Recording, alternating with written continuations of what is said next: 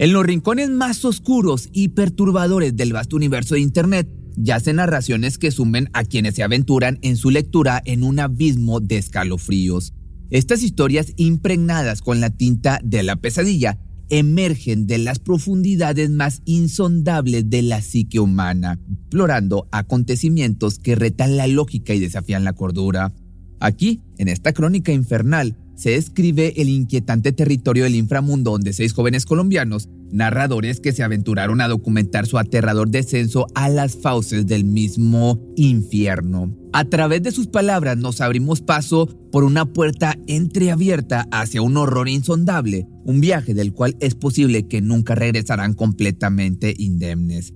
Cada testimonio como un pálido reflejo de un reino donde las sombras se retuercen y los demonios de la mente se desatan los relatos de estos exploradores de lo desconocido destilan un aura de malevolencia que acecha desde las profundidades, dejando la inquietante pregunta de si alguna vez lograron escapar por completo de las garras del abismo que ellos mismos se atrevieron a explorar.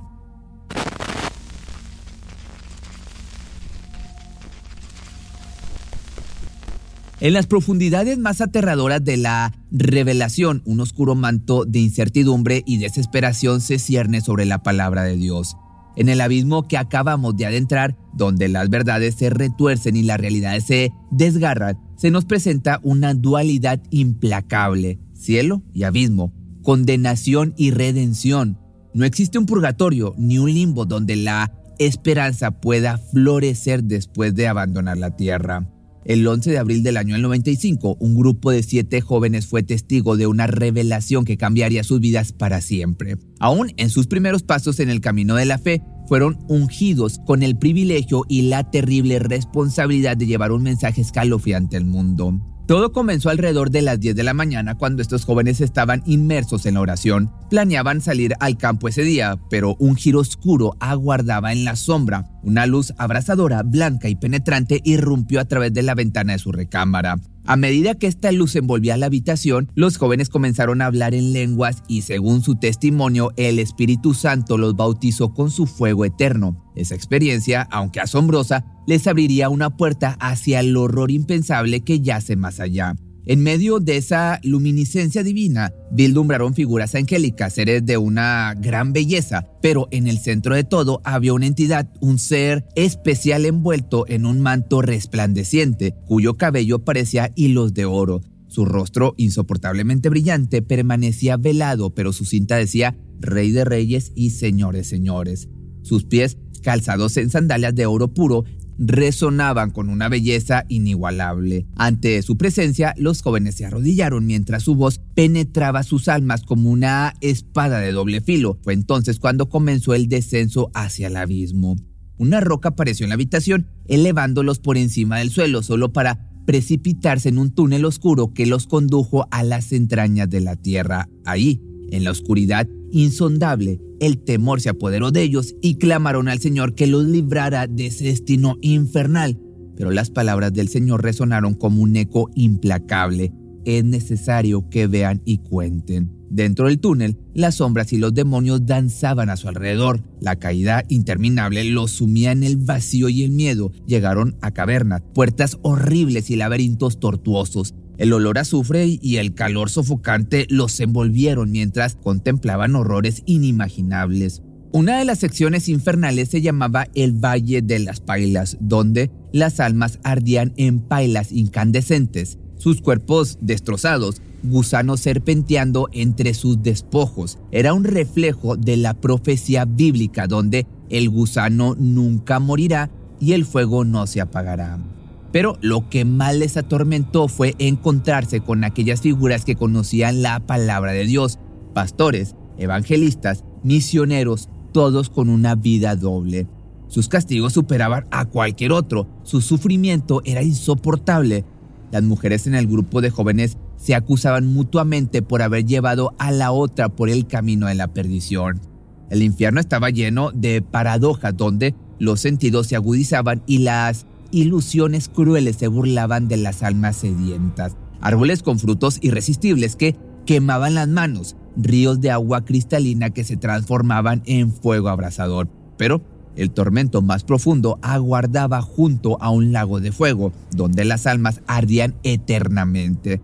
Un hombre llamado Marcos, que le había quitado la vida a seis personas, se hundía hasta la mitad en el fuego. Sus pensamientos imploraban una segunda oportunidad, pero su petición fue en vano. Ahí, estas almas estaban en medio del fuego y veían ríos cristalinos en el infierno y aquellas almas se abalanzaban sobre aquellos ríos, pero aquellos ríos se convertían en fuego. Eran espejismos simplemente, veían árboles con frutas que destilaban aguas y cuando iban a tomarlas se quemaban sus manos y los demonios se burlaban de ellos. Según la experiencia de esta persona, el abismo es real. Y con esto nos pasamos al segundo testimonio. Esta testigo llamada Lupe menciona que cuando tomó la mano de aquella figura que les guió al infierno, se aferró con fuerza y comenzaron a descender por un túnel cada vez más oscuro, una oscuridad que pronto fue tan densa que ni siquiera podía ver su propia mano. Lupe se vio envuelta en destellos oscuros y ruidos inquietantes mientras descendían a una velocidad vertiginosa.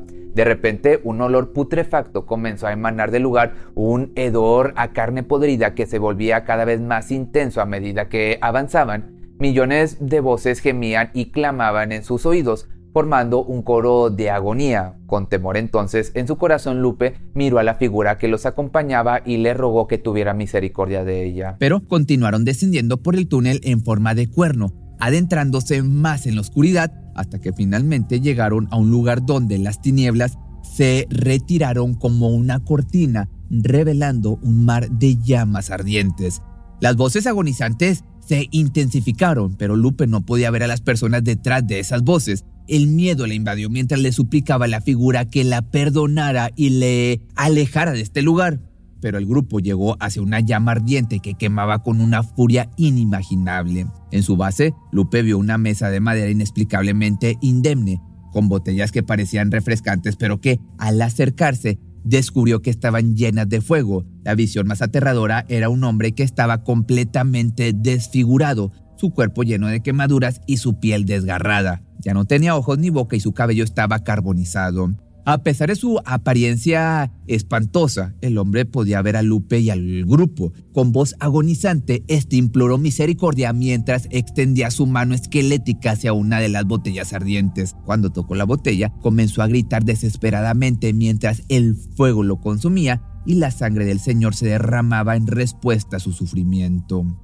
Lupe observó en horror cómo el hombre tomaba el líquido abrasador y cómo le causaba un dolor indescriptible. Su pecho estaba destrozado y su frente llevaba el número 666. En su pecho, una placa de metal inexpugnable proclamaba uno de sus supuestos pecados.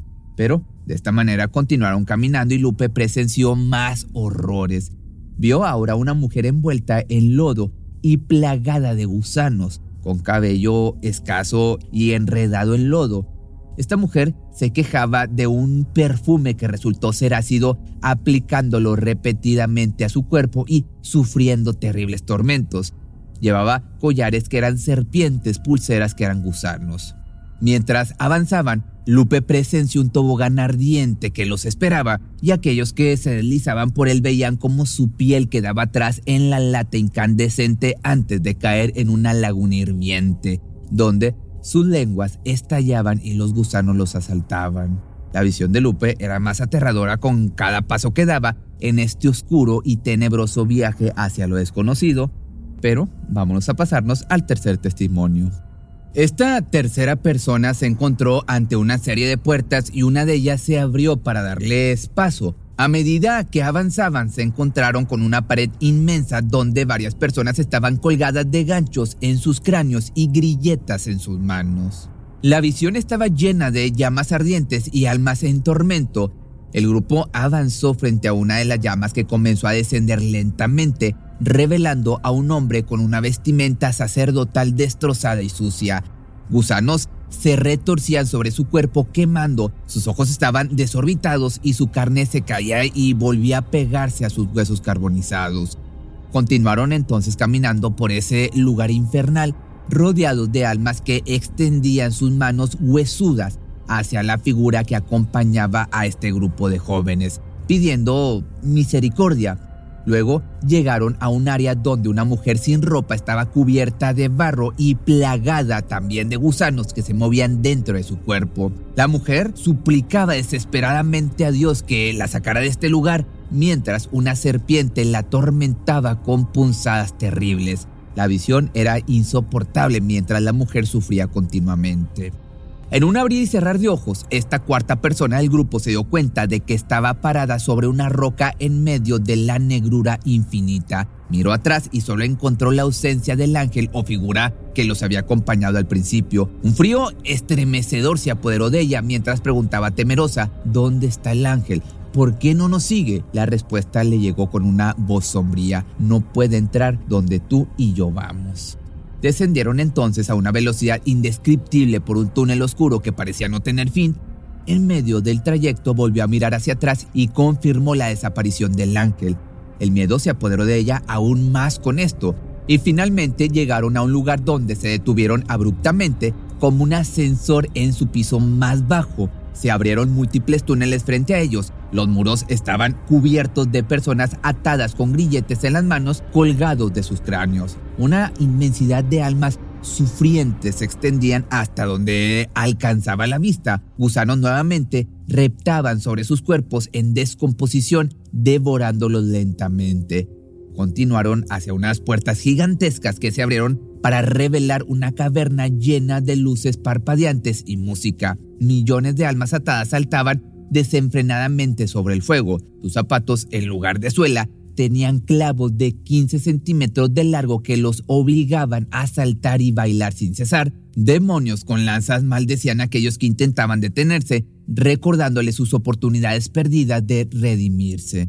Caminaron hacia las pasarelas que dividían el infierno en secciones de sufrimiento, donde un espíritu malévolo similar a un duende, troll o gnomo modelaba y maldecía las almas mientras desfilaban. Aquellos que intentaban taparse los oídos eran sometidos a un gozo perverso en su dolor. Según el quinto según el quinto testimonio, cuando descendieron a aquel lugar, la oscuridad envolvió sus sentidos y el dolor y el sufrimiento de la muerte le rodearon. El miedo se apoderó de ellos mientras observaban un sombrío escenario. Miles de almas gemían y gritaban en medio de las tinieblas. El eco de las súplicas llenaba el aire mientras miles de almas anhelaban ser rescatadas de su tormento. Algunos también clamaban por una segunda oportunidad, deseando arrepentirse y ser salvados, pero sus ruegos caían en oídos sordos. Continuaron entonces avanzando y sintieron como el suelo cedía bajo sus pies cayendo en un pango ardiente y maloliente. El dolor de las almas atrapadas en cuerpos de pecado se hacía evidente en el humo gris que emanaba de sus seres. Aquí comprendieron que el infierno estaba dividido en diferentes cámaras de sufrimiento. Una de las mazmorras reveló un espeluznante cuadro de demonios atormentando a las almas con burlas y maldiciones. Otra escena macabra mostró a una mujer atrapada en un pango putrefacto, donde serpientes la acechaban. Los demonios la apuñalaban con agujas mientras ella imploraba piedad y clamaba por su salvación. El horror de su sufrimiento se impregnó en sus mentes mientras intentaban bloquear sus oídos. Pero más adelante vislumbraron un vasto valle de sufrimiento, un mar de fuego y lava hirviente. Demonios acechaban sobre las almas forzándolas a alabar a Satanás. El tormento y el remordimiento atormentaban a aquellos que recordaban a sus seres queridos en la tierra sabiendo que podrían sufrir el mismo destino. Los demonios, en cambio, con lanzas en forma de una S, hundían a las almas en el abismo ardiente. Finalmente vieron a un hombre suspendido en medio de ese lago infernal. Dos demonios lo torturaban. Su agonía era insoportable, pero lo que lo atormentaba aún más era el recuerdo de su familia en la tierra y su incapacidad para advertirle sobre el destino que les aguardaba. La pesadilla continuaba y sufría un tormento inimaginable. Entre las hordas demoníacas notaron también a un demonio al que le faltaba un ala. Al preguntar al Señor por qué, descubrieron que había sido expulsado por un siervo de Dios en la tierra, pero no cumplió su misión y fue castigado por Satanás. Ahora vamos a pasarnos al sexto testimonio. En aquella mañana, cuando esa extraña figura lo llevó a ese desolado abismo, un profundo temor se apoderó de ellos. Jamás habían imaginado encontrarse en el infierno. En el infierno todas las cosas cobraban vida y se materializaban. llegaron a otra sección impactante donde vieron a un joven suspendido en medio de las llamas. Mientras caminaban, vieron como personas caían hacia el infierno en el momento de su muerte. Los demonios las atacaban violentamente y su tormento comenzaba de inmediato. Uno de los jóvenes que cayó, al darse cuenta de su situación, clamaba por ayuda, pero ya era demasiado tarde. En una inquietante serie de relatos, un grupo de individuos embarca un viaje aterrador hacia lo desconocido.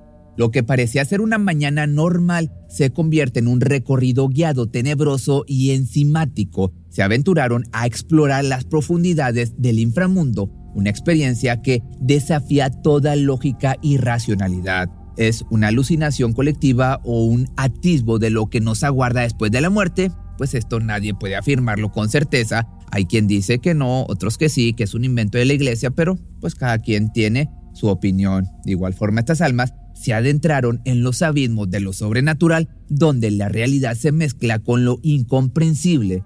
En su travesía se enfrentaron a visiones perturbadoras y horrores inenarrables, un sombrío desfile de pesadillas que ponen a prueba los límites de su cordura. Cada giro en esta escalofriante narrativa arroja nuevas incógnitas sobre lo que yace más allá de la vida mortal. ¿Es el infierno un reflejo retorcido de los pecados pasados o un lugar de tormento inimaginable para todos los condenados, pues bueno, estos relatos pintan un oscuro panorama donde la verdad se esconde en las sombras y donde el misterio del más allá se convierte en un enigma tenebroso que desafía todo entendimiento humano.